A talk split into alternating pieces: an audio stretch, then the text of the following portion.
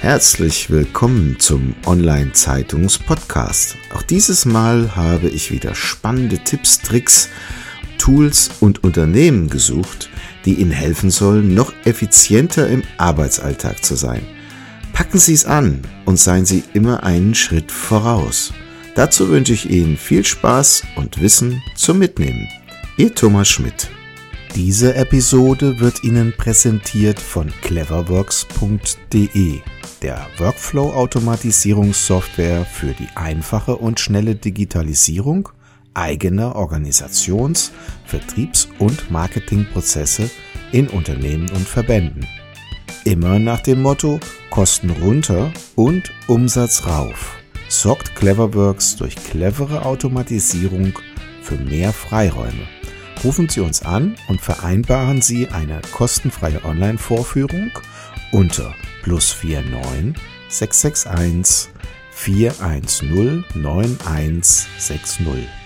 So, hello. Today we making an interview with a great gentleman I met a few days ago. His name is Levente Szabados and he's an expert in data science and artificial intelligence. But uh, before I tell you who he is, probably he can do that by himself. So, Mr. Szabados, please tell us a little bit about yourself. Hi, hello everyone, and thank you for the opportunity. So yes, as, as mentioned, my name is Levente Szabados, and on and off for the last 12 years, I've been doing something around artificial intelligence. Most specifically, I've been lead of research for research groups uh, and uh, CTO for startups. So I come from the startup scene. My specialization is in time series analysis and uh, natural language processing. That was that was my field.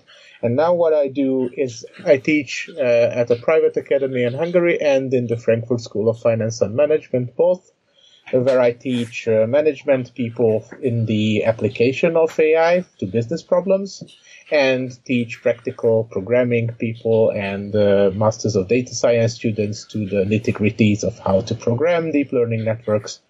And I do consultancy uh, for small to big companies, whatever comes up, uh, specifically with AI projects and the AI teams. Oh, that sounds cool. So everybody is talking about data science and artificial intelligence. Yeah, we're talking about self-driving cars and also terminators. Yeah, they're running around and doing all the stuffs. So what in, is really behind data science and artificial intelligence? Um, is it really like that the machines are um, taking our jobs or doing all the work we want to let them do? Hmm. Yeah, this is one of the major concerns nowadays, absolutely. But this is, uh, first of all, I think a, a topic that needs to be defined a bit. So I would say that there are contradictory definitions of what AI or data science is. But I would suggest to use the, the understanding that data science is basically the methodological application of data based whatever technologies to solve business problems. So it's a business oriented uh, acumen, a business oriented activity whereby we try to use data either from just visualizing and presenting or statistically modeling or going into more machine learning type of, of deeper applications. Now, regarding artificial intelligence, it's always like a, a changing term in history. We always wonder what part of, of the human activity is considered the core of intelligence.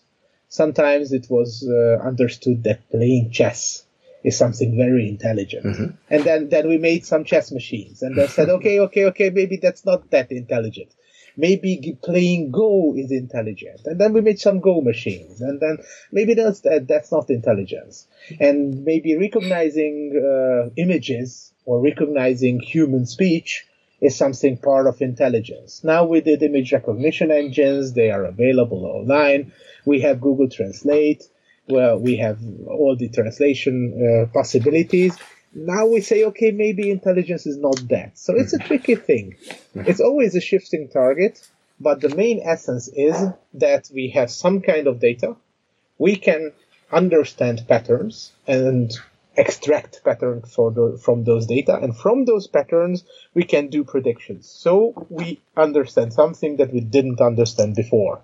I can look at uh, the pricing data for house prices and I can try to predict the house prices of tomorrow. I can look at uh, unseen images and predict whether there is a cat or a dog on it. I can look at language and an unknown set of, for example, speech and transcribe it to text, so predict what's the most possible transcription for that.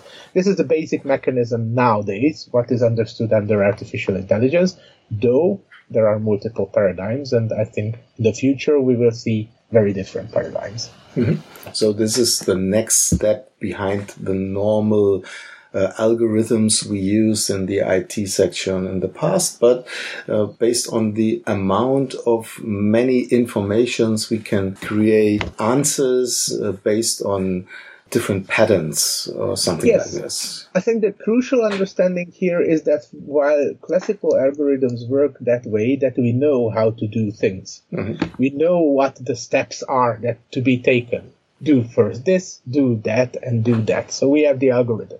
For for this kind of problems, we only have examples. So we can give I can give you an example, hundred examples about cats and dogs in pictures, but I cannot define you what is the exact procedure to identify a cat or a dog. Mm-hmm. So that's that's basically the paradigm shift, and machine learning as a paradigm is exactly basing on that. Much, much, many, many examples that we can observe, and from that observation come to the realization of some algorithm, and not vice versa. Mm-hmm. Yeah, I, I, remember the example you showed up um, with uh, this sheep. Yeah, so if you mm-hmm. don't have enough data, um, it will be probably recognized as a dog. So sure. it, it, all comes about the amount of um, information and the conclusion that happened before in the past, right? Yes, but not just the amount per se. So okay. if I have a very biased data set, whereby I always say that uh, people, and that's what I, well, my example was basically about, is that when people are always hugging their house pets on pictures, which happen to be dogs or cats, and all the examples I have are pl- people playing with cats and dogs, then whatever is furry and whatever is being played by with a human will be understood as a dog irrespective of the fa- fact that it may be a sheep, it may be something else of an animal. So the, not just the quantity, but the biasness or the distribution of data is very important. And to give you more pressing concerns, if I systematically omit to give uh, positive credit rating to a certain subset of people based on demographics or ethnicity, then the learned algorithm for a machine learning perspective will exactly reproduce that bias and will fail to be fair with all people who are applying for credit, which is, I think, a very major concern. Hmm. Yeah, I see. So if we look to the future, so um, let's say two and five years ahead from now. So today it's uh, 2019. So what will be happened uh, in this section? So in two years and five years, what do you think? Hmm. It's a very interesting task since uh, in certain fields one overestimates uh, the performance of the field very much, but I think in artificial intelligence it's the other way around. Hmm. We systematically underestimate the things that are happening. Just to give you an illustrative example, uh, last time I checked for a week, uh, under a week, just from publicly available machine learning papers, 137 new publications came out just in the field of artificial intelligence mm-hmm. in a week. In a week, wow. which is which is I think a, major major thing. Mm-hmm. So bearing this in mind, I would say two things will happen. Two major classes of things. One class of things is that what we do now, and we are very good at doing, like uh, speech recognition, image recognition, uh, text analysis, uh, these kind of problems, we will be able to do cheaper, faster, more optimal. So the need, the resource need that's still there. So many of these algorithms are more able to run on servers. And now it's getting to the level where you can run it on locally on a mobile phone. So it's, it's still big, still consumes much energy. Still not optimal. So we will be able to do the same things, but way, way cheaper, way, way faster mm. on very cheap devices, meaning that the, the possibility that your uh, whatever very cheap device in your refrigerator or whatever will be able to handle artificial intelligence workloads. So to put an, a voice recognition engine into a refrigerator, now it's very expensive. Mm. But if it's getting very cheap, most possibly many of the product designs will incorporate it because why not put it in there? If it's just draining two watts of energy and it costs you 50 euros, then why not? Mm. It's a better refrigerator if you can talk to it. So, uh, so this kind of doing it better and putting it into products, that's one of the big trends. The scientific underlying trend is that we are trying to distance ourselves from the the need of labeled data. So what is really a bottleneck is not having just pictures, but having pictures with labels, meaning that someone was good enough to say, this picture contains a cat, that picture contains a dog, this is a human, that is an airplane. This tagging or this labeling is very expensive. So much of the underlying research is going into the direction of getting rid of this labeling and trying to learn from just the data itself.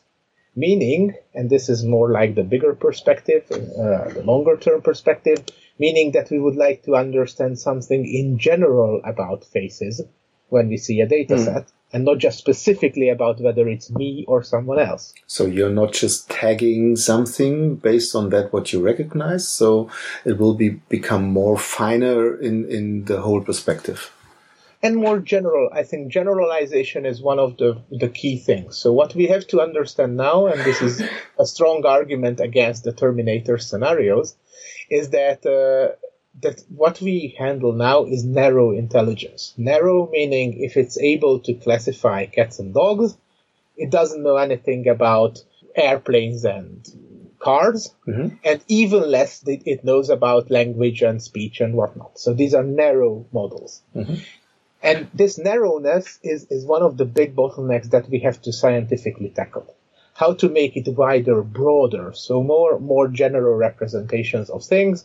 Maybe with something like multitask learning, the same model should be able to uh, understand that there is a cat on the picture and understand the written text cat and maybe understand if I talk to it and say cat. That would be the interesting part. Mm. And this is a, way we will reach in the next two to five years, or probably yes. in a longer yes. distance. Mm-hmm. Well, multitask learning, this is called multitask learning, is already in the works, but it's not that, not yet stable, and we have to figure out some ways to make it more robust. That's, mm-hmm. that's yeah. I think, what's coming up. Yeah. What I really f- find out a few uh, months ago was um, how the people thinking about uh, self-driving cars. Mm. So the one is creating that based on algorithms, and then was a gentleman called Mr. Hotz from Comma AI. I don't know if you know him, and he he said no. We don't want to program something to tell the car how to drive. No, we show the car how to drive correctly. and they started to drive uh, hundreds and thousands kilometers and the, the, car learned how to handle uh, the driving itself. That was really a cool thing, I, I thought by myself, because um, it's a completely different way of thinking. Yeah? Where I coming from to think about more in the in the algorithm way, or to train something in a completely different way to show um, um, a thing how to mm-hmm. how to handle uh, its environment. Yeah, and the funny thing is, the others created big computers to calculate all that stuff. He trained his models and offer um, a, a, hardware that you can can buy for a few dollars um, to install on your smartphone, uh, and that's it. And you can create your self-driving car. So this mm-hmm. is a completely shift uh, in in in uh, the IT uh, industry. So I'm informatics as well since 30 years, and this impact that happens actually is really fantastic to see. Mm-hmm. What I would uh, add to this is that the self-driving car is, is a nice example of a, a bigger shift. So what I'm really emphasizing always that nowadays uh, algorithms are very much in the open. So the scientific publications as well as open source software is out in the open. So what is the primal driver of innovation now and the primary defensibility from a business perspective is not the, the algorithm but the data.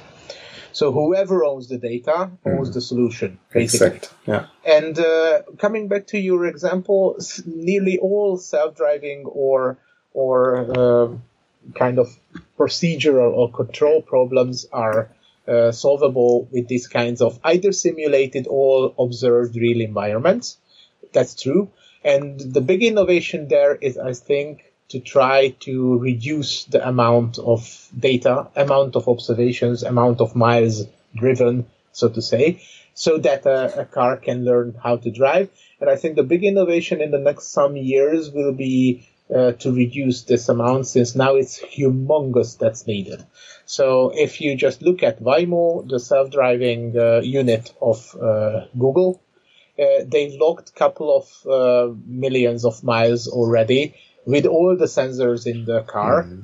And a safety driver and another analyst driver and everything. And even they say that with this couple of millions of miles, they are not yet ready to fully generate, generally roll out this service to the US because the US itself has such a diverse environment that these models are not yet ready to mm. adapt to like Alaska and New Mexico and whatnot. So again, what is what is really needed is a big shift in the ability to models to generalize. If it can learn to drive in New Mexico and can apply that in Alaska, now that's the way where we want to go. Yeah. Mm-hmm. So um, when I want to create an AI solution and I have already the data, so is that really complicated to do, or um, is there a best practice way that I should follow?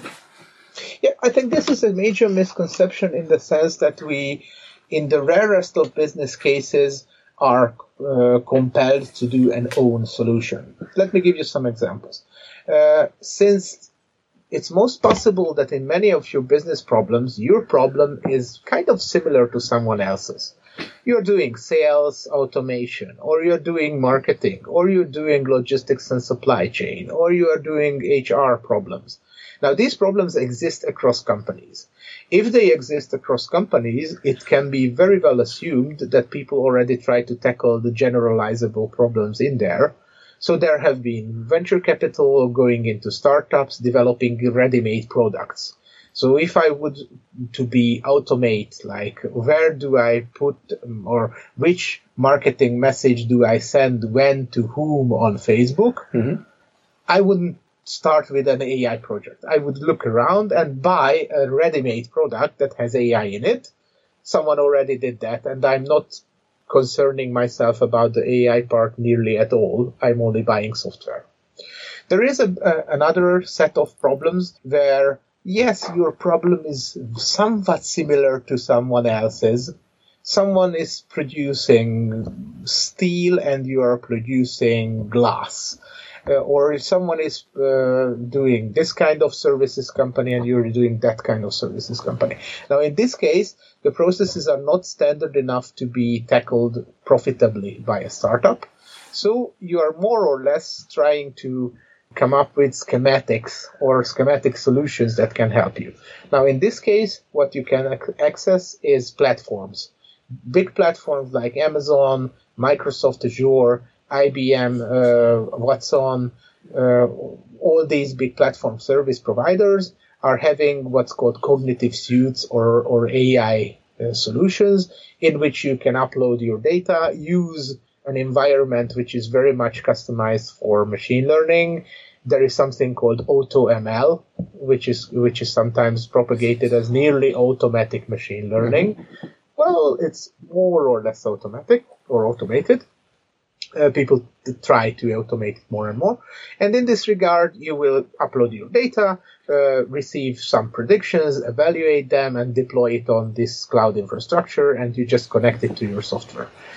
But there are the third type of cases, the real hardcore cases, meaning that your problem is totally not similar to anyone else's. You are the only company developing uh, a specific drug for a very specific type of patient in a very specific environment, now you can bet that it's not a problem that someone else is tackling. in this case, you are most probably advised to hire some data scientists, hire a team that can, can handle this, but still they will be able to use much of the open source infrastructure and the cloud provider's raw power. So this is maybe the three scenarios that you have mm. to hmm. think about. So thank you very much. Um, that was really an interesting um, overview about uh, artificial intelligence. So do you have uh, some advice um, for, uh, as an example, middle-sized companies um, should they think about AI or projects in this case? Uh, well, it's, it's different based on where, in which area this company is, works in. But so in general, is there something where, where you can say, think about this or that? Or do you say, just try or do some um, playing around with AutoML or something like that that they can do now that they don't lost uh, in the competitions field? basically what's very interesting in this area that it's more about a culture of understanding and adapting these things than the specific projects. So I would say, and McKinsey and Co is also agreeing with this. Uh, they they pushed out a report on adoption adoption of AI technologies, and they found out that the predicted uh, profitability of those companies that try, to start and experiment with AI projects though they might possibly fail and though they just uh, spend some money on that early on, uh, the long-term profitability of these companies is way higher than those who are just sitting and waiting. Why? Uh, it is a kind of mind shift that you said from like the traditional IT perspective where we know the algorithm and execute the solution. This kind of collect the observation, understand what it can predict, try try things out, iterate. So this is a, a behavioral shift. And the sooner you start these projects in your company, the more chance you have to get it into the company DNA, so to say. So you get some experience, you get people interested, you hire some experts who are now part of the company and who can come up with new ideas. Hey, hmm. look, we, we haven't thought about uh, applying AI to this and that problem yet? Why didn't we collect that data yet? And so on and so on. Mm-hmm. So this is, I think, a very strong uh, point in time where I would encourage people to to seek some advice, to talk to people, and to start experimenting. Not with the expectation that it will be the biggest project in their life, but with the expectation to learn something as an organization. Yeah, so to implement that in the DNA of the company, that is one puzzle piece uh, that is uh, still recognized and will discuss uh, over and over, uh, so that it's not lost. Uh, this, Absolutely. yeah, great. So thank you very much for that interview. For me, it was really very, very interesting. Do you have some books that the people out there should read in this uh, area that you you say you must read that? Yes, I, I, think there are very good, also deep tech books on if, if someone wants to learn AI in, in like as a programmer, but I think you're not concerned with that too much. What I find very interesting is two books. One book is called Prediction Machines, in which uh, an economist uh, tries to just really look from the outside, from the economic perspective of how we can understand the impacts of AI uh, generally to to the economic sphere. And the other book, what, what I also highly would uh, recommend, is a book called Human Plus Machine. Uh, in that one, the more specific interaction between work, people's work, and automation in certain fields, and the skill sets that make people able to adapt to automation are very well elaborated. So I think that these are the points where are, where are the, the, the new learnings and like yeah you have to keep your side keep your eyes open since this is an area which is very quickly evolving. Uh, for this I sometimes emphasize that I, I, do a kind of community reach out project also for this. Uh, I do it in Budapest called Budapest.ai in Facebook, and I'm planning to do it in Frankfurt as Frankfurt AI, which is just pushing out the news. Hey, people, these are the new things. These are the things that you can test out or you can think about. So yes, I think these are the sources where you can just get a bit of inspiration. Great. So, thank you very much. Do you have an event that's coming up where the people can uh, join you and talk to you or discuss with you or workshop or something like that? Yes, I think what I really appreciate if you're in the Frankfurt area, then the Frankfurt Data Science Meetup is a very good place to come if you are more interested in the technicalities. And hopefully, uh, around the Frankfurt School, coming soon, there will be some some business events of the AI adoption. So I think I cannot give some some dates yet, but please please keep an open eye since the AI initiative of the Frankfurt School is strongly pushing for new events, and there will be I think IBM co-hosted events soon coming. Great. so we listed these uh, URLs in the show notes as well and uh, okay. uh, even the, the links to the books that you can have a look to that. So thank you very much for this interview and all the best. Thank you. Thank you. Goodbye. Bye.